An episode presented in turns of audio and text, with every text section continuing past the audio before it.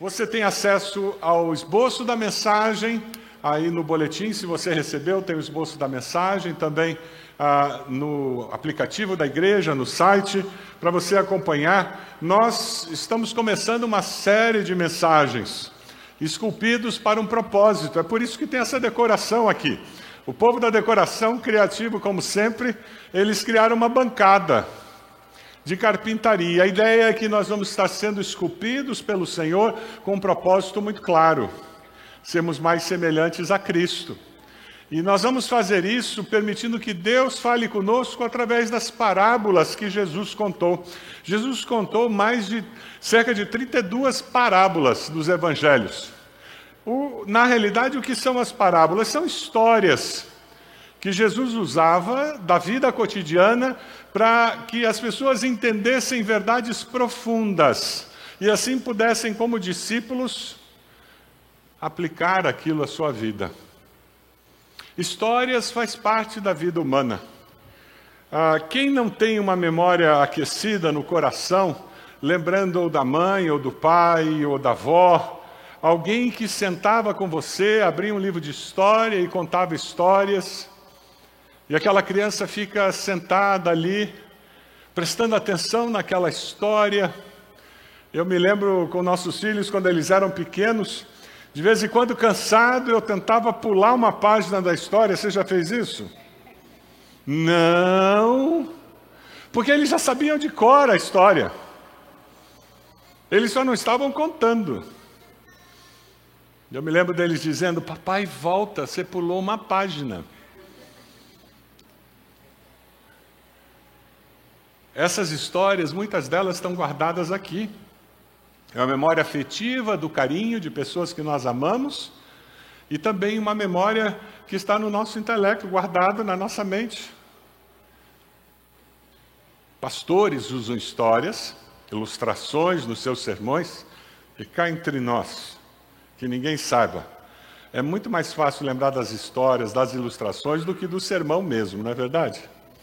Eu brinco dizendo que depois de uns três meses dá para repetir o sermão, desde que não repita as histórias. Pouca gente perceberá que você repetiu o sermão.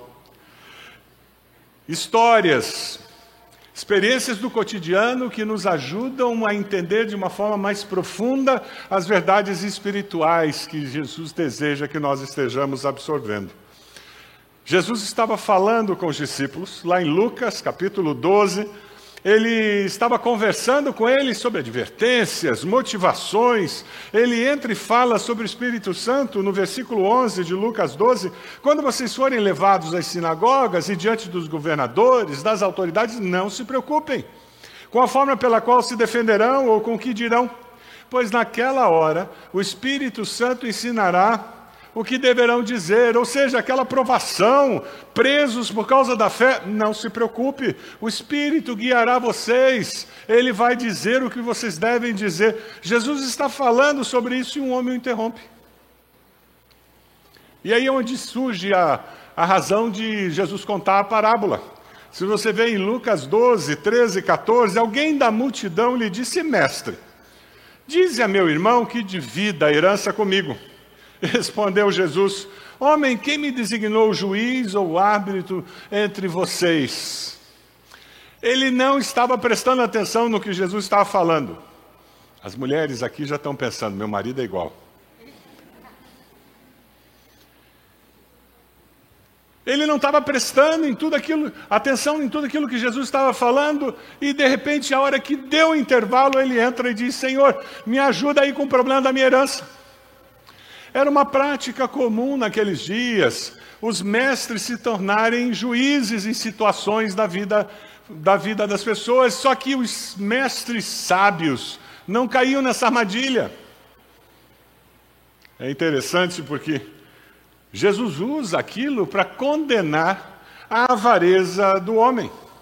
Mesmo injustiçado, Jesus olha aquele homem que fala com ele, se queixando do irmão. Jesus olha e diz: quanta avareza numa pessoa só. O filho tinha um problema de identidade, esse homem tinha um problema de identidade. Ele era possuído pela herança que ele não recebeu. Ele era possuído pela herança que ele não recebeu. É possível isso? Você conhece pessoas que idolatram Mamon, o Deus da riqueza, e não tem onde cair morto? Eles vivem em função de dinheiro, vivem em função dos bens, embora não tenha nada. Tem gente que vive em função dos bens, vive em função do dinheiro e tem muito dinheiro. Mas tem gente que ele é escravo da vontade de ter. Porque se eu tiver dinheiro, eu vou ser feliz. Se eu tiver dinheiro, minha família vai, vai se dar bem. Se eu tiver bens, aí a minha vida vai ser tranquila. O filho tinha um problema de identidade, ele não se enxergava, ele não via o valor que ele tinha. Ele era possuído por uma herança que ele não tinha recebido. Eu tenho um pastor, um pastor amigo meu que é muito brincalhão, né? Quando a gente fala sobre dinheiro e tudo isso, ele gosta de fazer uma piadinha dizendo: Olha, Dizem que dinheiro não traz felicidade, mas eu bem que queria experimentar isso pessoalmente. E alguns de nós, por mais que racionalizemos o fato de que dinheiro não é tudo na vida, nos comportamos como se dinheiro fosse tudo na vida. É sobre isso que Jesus fala nessa parábola. Ele está tentando ensinar seus discípulos, aproveitando aquela circunstância, sobre o que de fato é importante nessa vida, o que, que é a vida, o que é importante, o que é essencial. Pergunte para uma pessoa numa UTI de hospital o que, que é essencial na vida. Pergunte para um adolescente de 17 anos o que, que é essencial na vida.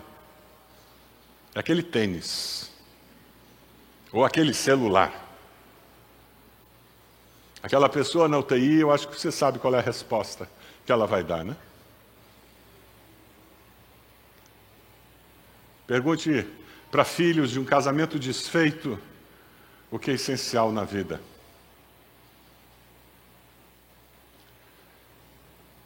O que é mais importante nessa vida, ser ou ter? É sobre isso que nós estamos discutindo hoje. Pastor Marcos já pregou uma mensagem muito abençoadora hoje cedo se você não teve a oportunidade de ouvir durante a semana, acesse e ouça essa mensagem. Nós estamos falando de identidade cristã. E Jesus entra direto na parábola, trabalhando esse conceito, particularmente com relação a bens materiais.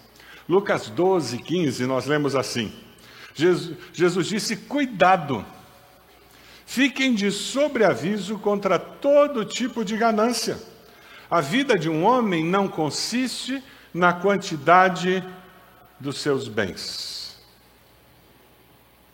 Não é a quantidade de bens que faz com que você tenha mais ou menos valor. Nós encontramos nosso valor como discípulos de Jesus em um outro fator muito importante, uma outra verdade.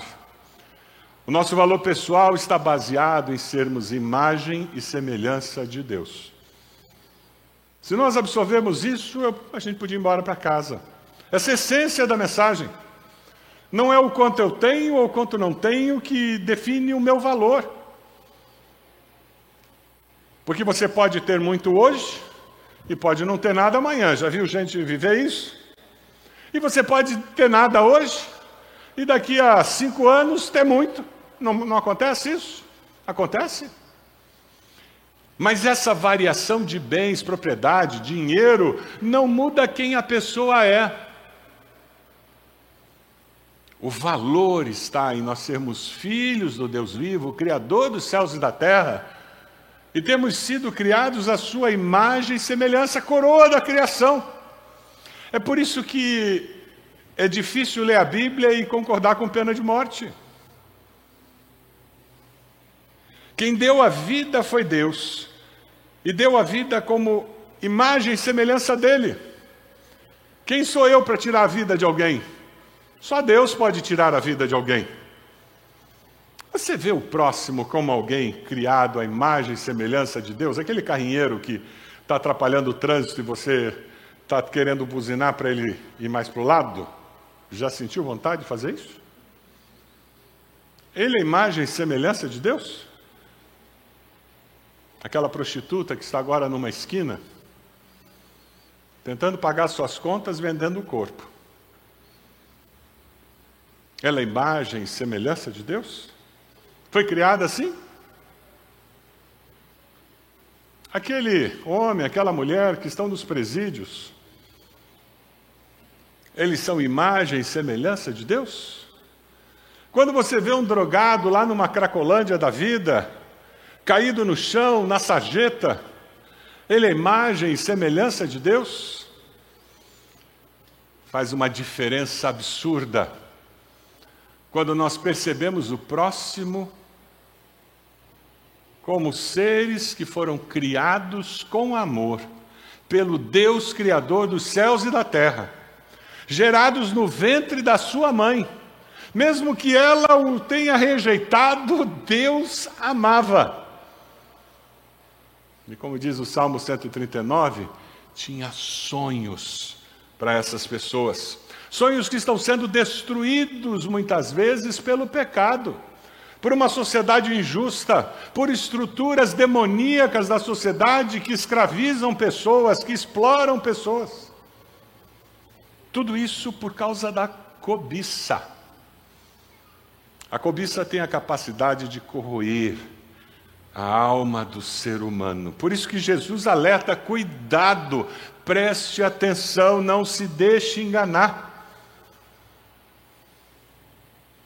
Quando nós nos tornamos escravos da mentalidade da sociedade em que vivemos, a roupa que a pessoa veste, o carro que ela dirige, a casa que ela mora é determinante do valor que aquela pessoa tem.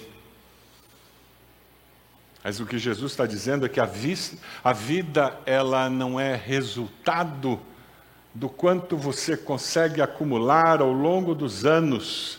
A vida é resultado de quem você é em Cristo Jesus. O resto é maquiagem. O resto é cobertura do bolo.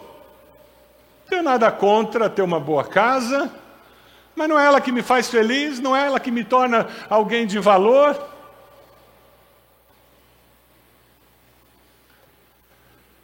A cobiça destrói o caráter da pessoa.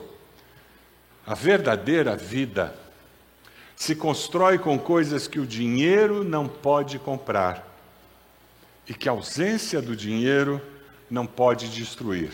Deixa o slide parado um pouquinho. Isso aí tem que penetrar. Olha um pouquinho para essa tela. A verdadeira vida, ela é construída com coisas que o dinheiro não pode comprar. Relacionamentos significativos, amor, altruísmo, bondade, benignidade, paciência. Está lembrando de alguma coisa? Fruto do Espírito. A verdadeira vida é construída com isso. E a ausência de dinheiro não destrói. Porque eu posso ter tudo isso com dinheiro ou sem dinheiro. Algumas lições dessa parábola, que são muito preciosas, devem ficar no nosso coração. A primeira delas é que crescimento material pode ser bênção de Deus. Não existe virtude em ser pobre e nem maldição em ser rico. Dinheiro é a moral. Nós é que definimos se aquele, aquela nota de 100 reais vai ajudar a pagar um remédio ou se ela vai comprar uma droga. Nós é que damos o valor moral para o, para o dinheiro. Crescimento material pode ser bênção de Deus, mas cuidado meu crescimento material pode não vir de Deus. Abra o olho. Jesus fala ali no Lucas 12, 16, 18, começa a parábola dizendo: A terra de certo homem rico produziu muito. Ele pensou consigo mesmo: O que vou fazer? Não tenho onde armazenar a minha colheita. Naqueles dias, na mente do judeu que ouvia essa parábola, ainda permanecia aquela mesma mentalidade que você encontra nos amigos de Jó, quando você lê o livro de Jó. Eles diziam: Jó, você perdeu todos os bens, você perdeu todo o teu dinheiro, você fez alguma coisa errada com Deus. Porque quem tem dinheiro, quem prospera, é que está sendo aprovado por Deus.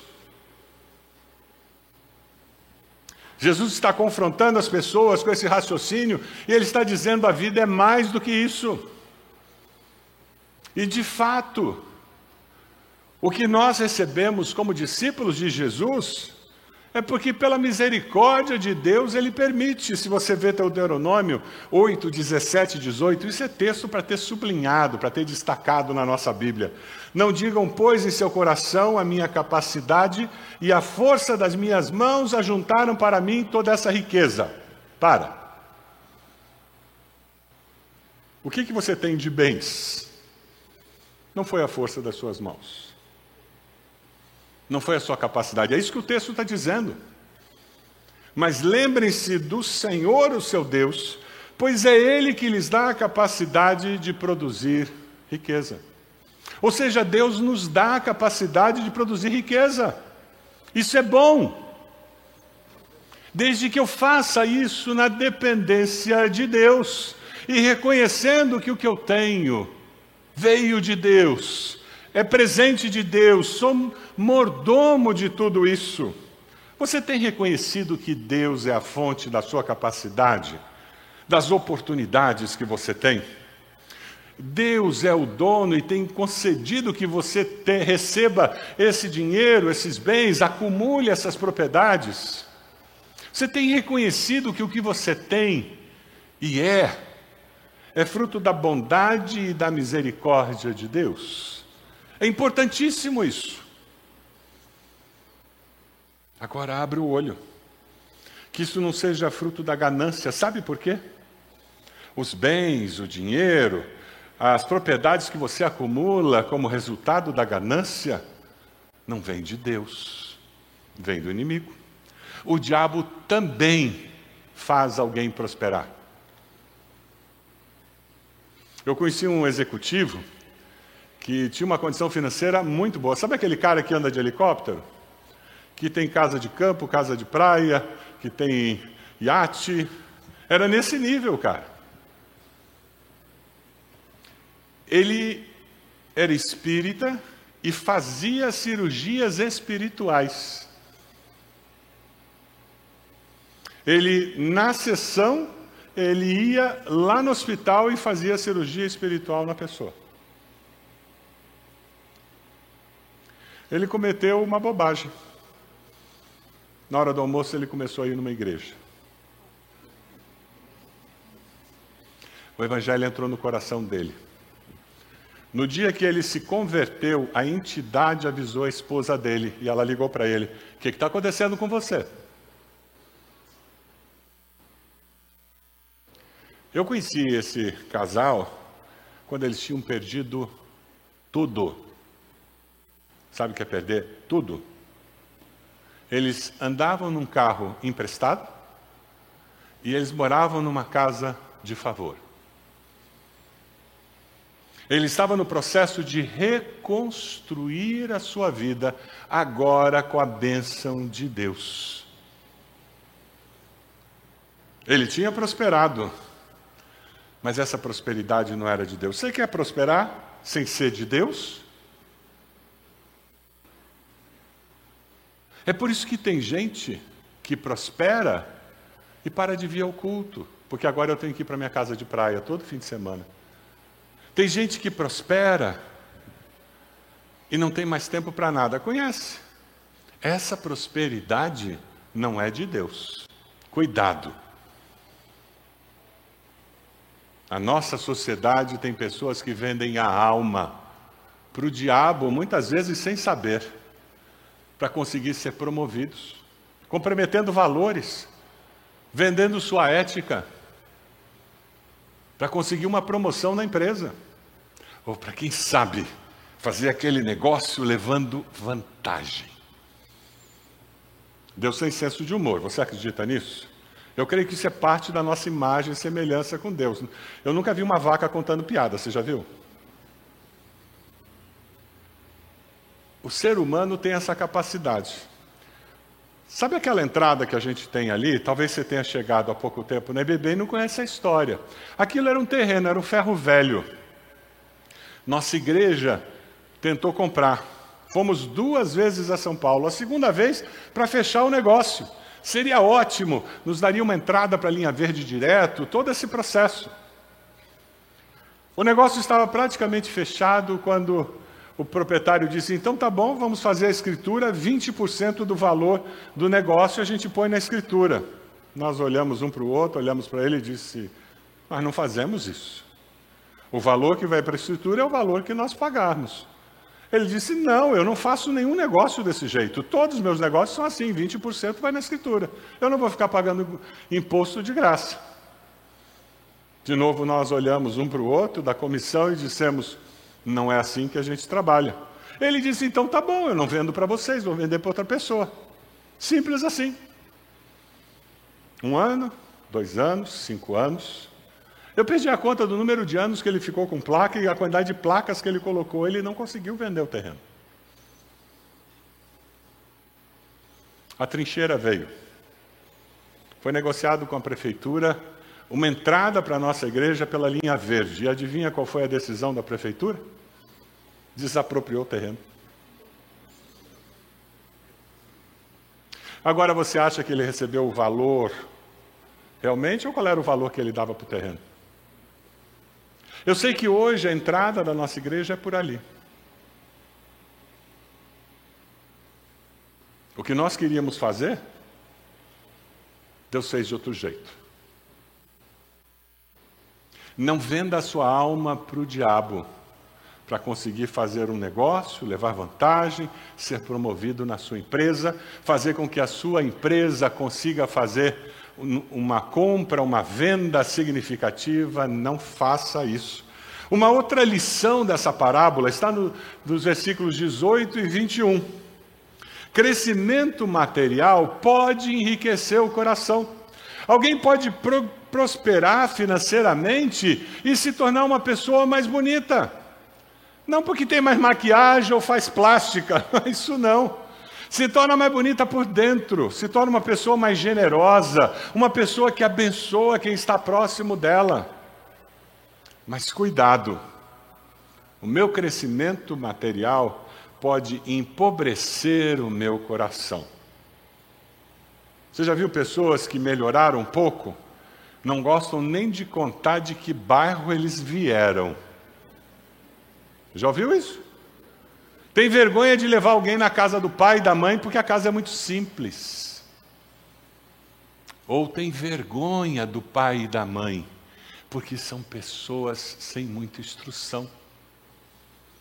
Cuidado, prosperar pode fazer mal para você, empobrecer seu coração. Não é esse o desejo de Deus. O desejo de Deus é que você prospere, sim, mas que isso faça você prosperar como indivíduo. O ser é mais importante que o ter, amém? Esse é o desejo do coração. O erro é tornar-se rico sem se tornar rico para com Deus.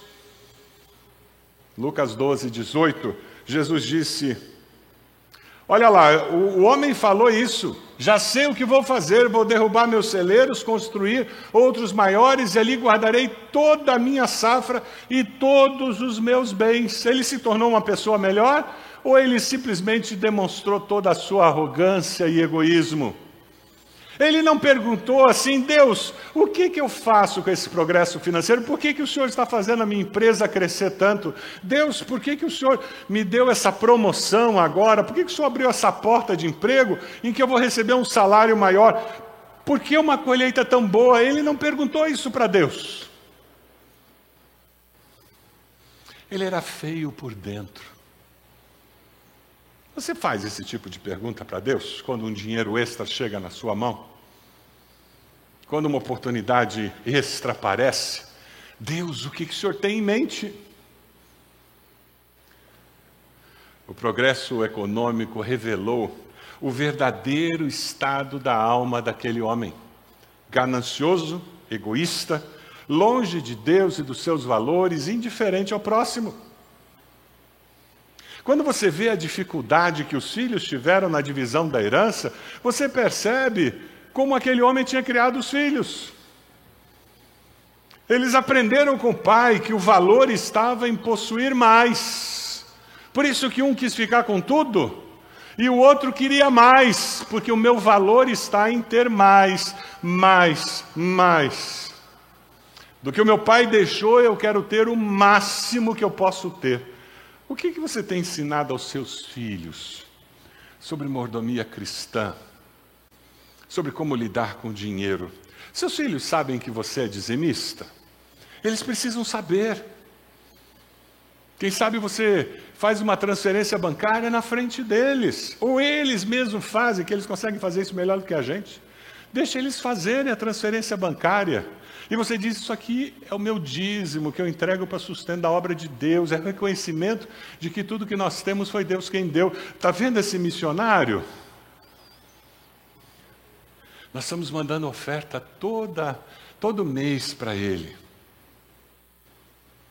Sabe, nós vamos sair e vamos comprar uma cesta básica, porque nós queremos ajudar aquela família. Você tem ensinado seus filhos sobre isso? Olha, esse dinheiro, o papai recebeu um, uma promoção, mamãe ganhou um dinheiro extra no trabalho. Vamos orar pedindo que Deus nos oriente. Seus filhos precisam ver vocês fazendo isso em casa. Aquele homem, ele treinou seus filhos, que o importante era ter mais. Em Lucas 12, 21, Jesus diz: Isso é o que acontece com aqueles que juntam riquezas para si mesmos, mas não são ricos diante de Deus. Jesus falou sobre esse mesmo conceito lá em Mateus 6, 20, 21, quando ele diz: Não acumulem para vocês tesouros nos céus, onde a traça, a ferrugem não destrói e onde os ladrões não roubam nem furtam. Pois onde estiver o seu tesouro, ali também estará o seu. É por isso que nós temos que ensinar nossos filhos sobre a riqueza verdadeira. A riqueza verdadeira é possuir bens ao invés de ser possuído por eles. O dinheiro é um ótimo servo, mas ele é um péssimo senhor. Não deixe dinheiro mandar na sua vida. E decidir se você vai estar feliz ou não, ansioso ou não. A riqueza verdadeira é possuir os bens sabendo que eles pertencem a Deus. A escritura do seu apartamento, da sua casa, pode estar no seu nome, mas aquilo não é seu, não se iluda. Aquilo pertence a Deus.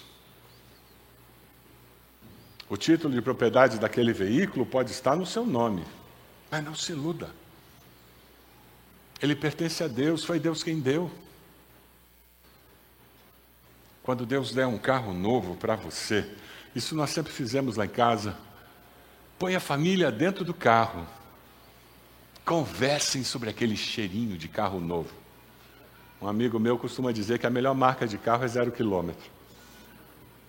Mesmo que seja um carro usado. E nós já fizemos isso várias vezes com um carro que não tinha cheiro de novo. Reunimos a família quando os filhos eram pequenos, quando eles eram adolescentes, quando eram jovens, todo mundo lá dentro. Vamos comentar como é que tá bom ter esse carro. E nós fazíamos um momento de gratidão a Deus, consagrando. Você comprou uma casa nova, faça um culto lá, por favor, consagrando aquela casa ao Senhor. Chame seu pequeno grupo, faça um culto de consagração, de gratidão a Deus. Nossos filhos precisam ver essas coisas. E nós precisamos reafirmar esses valores para não cairmos nas armadilhas do mundo. Lá em Mateus, no Sermão do Monte, Jesus nos exorta dizendo: põe em primeiro lugar na sua vida o reino de Deus e aquilo que Deus quer, Ele lhes dará todas essas coisas. Por isso, não fiquem preocupados com o dia de amanhã, pois o dia de amanhã trará suas próprias preocupações. Para cada dia bastam as suas próprias dificuldades. Crescimento material é para abençoar o próximo, meus filhos, minha esposa, meu esposo, meus, minha família, meus irmãos em Cristo, para influenciar a sociedade. Aquele homem disse: Eu tenho grande quantidade de bens armazenados por, para muitos anos. Descanse, coma, beba e alegre-se. Pronto. Que contraste com Zaqueu. Zaqueu encontra Jesus, o que, que ele diz? Senhor, eu vou dar metade do que eu tenho para os pobres, eu vou restaurar tudo que eu fraudei as pessoas e eu vou tocar minha vida. Quando o dinheiro é senhor, é difícil viver a vida cristã. Descanse, coma, beba e alegre-se. Hedonismo humanista faz com que você seja o centro da vida. Eu não tenho tempo para mais nada. O pecado daquele homem é que ele vivia em função dele mesmo. Agora, descansa, come, beba e alegre-se. Por isso os filhos não estavam preparados para dividir a herança. Eles não aprenderam com o pai sobre a importância de repartir. O pai era possuído pelos bens e os filhos eram possuídos pela herança. Jesus está alertando a mim e a você, para que nós possamos viver de tal maneira que não ouçamos do Senhor o que ele disse no versículo 20: Seu tolo, essa noite você vai morrer e quem ficará com tudo o que você guardou? Você já viu caixão com, com gaveta? Adianta colocar relógio dentro do caixão para a pessoa levar, porque era um relógio que ela gostava muito? Adianta colocar joia no caixão para a pessoa levar, porque ela gostava muito daquele colar? Jesus termina essa história com uma veemência absurda. E ele usa uma expressão forte: seu tolo. Você é louco.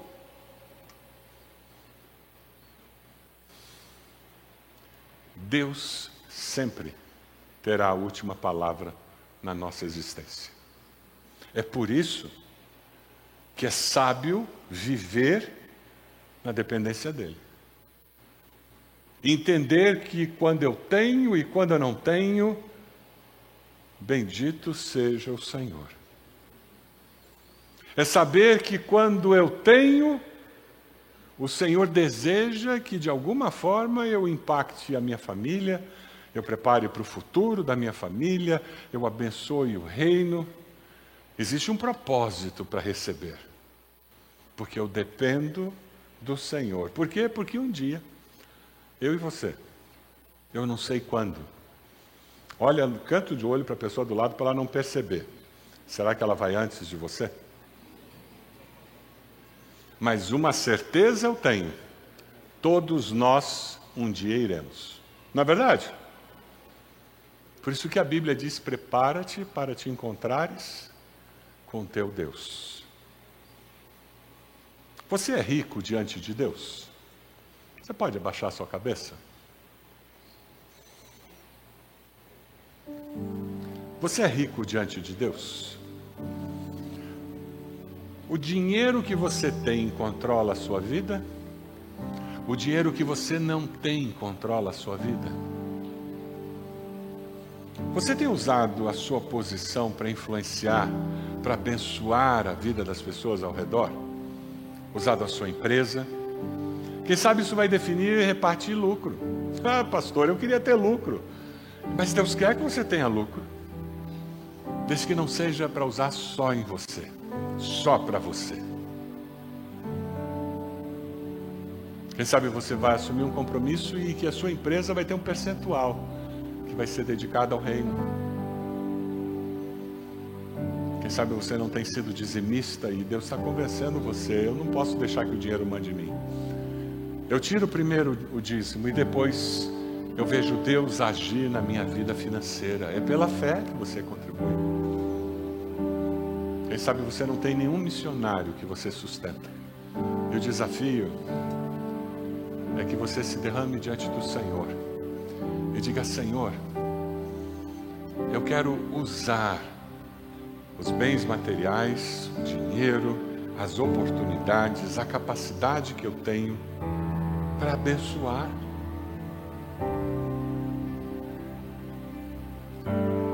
Senhor, a minha identidade não está no que eu tenho ou que não tenho.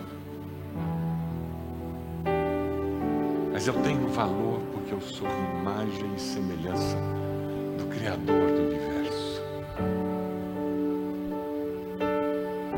tempo de consagração ao Senhor. Você que está se consagrando ao Senhor nessa noite, coloque-se de joelhos, mais uma vez no seu lugar, com esse gesto dizendo: Ah, eu, eu vou arrumar isso na minha vida. Eu sei que Deus precisa trabalhar no meu coração com relação a isso. Quem sabe a ganância que tem tomado conta do teu coração. Quem sabe a murmuração, porque eu não tenho o que eu acho que eu deveria ter, Deus. Eu acho que eu mereço mais. Não seja ingrato no tempo do pouco, para que Deus possa colocar você sobre muito. O que Deus falou no seu coração? Diga para Ele qual a sua decisão agora. Diga assim: Deus, eu quero ser rico diante do Senhor.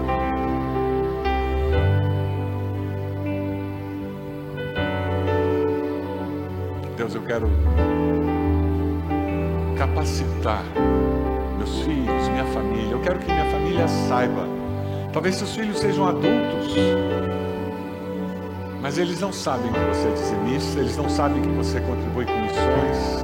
Faça isso, conte para eles, com alegria no coração, para que eles saibam como é possível viver com liberdade na área financeira. Esse é o desejo do Senhor, nos dar liberdade nessa área. Meus amados, teus filhos estão de joelhos, consagrando suas vidas ao Senhor. Ouviu cada prece, cada oração que foi feita. Nós pedimos, Senhor, que em nome de Jesus, o Senhor esteja abençoando cada um, cada irmão, cada irmã que de joelhos estão dizendo: Eu quero sim ser rico perante Deus. Abençoa aqueles que estão online, na internet. Ó Deus, que o coração deles aquecido também renove esse compromisso com o Senhor. Que nós possamos ser encontrados fiéis, Senhor, nos dízimos, nas ofertas.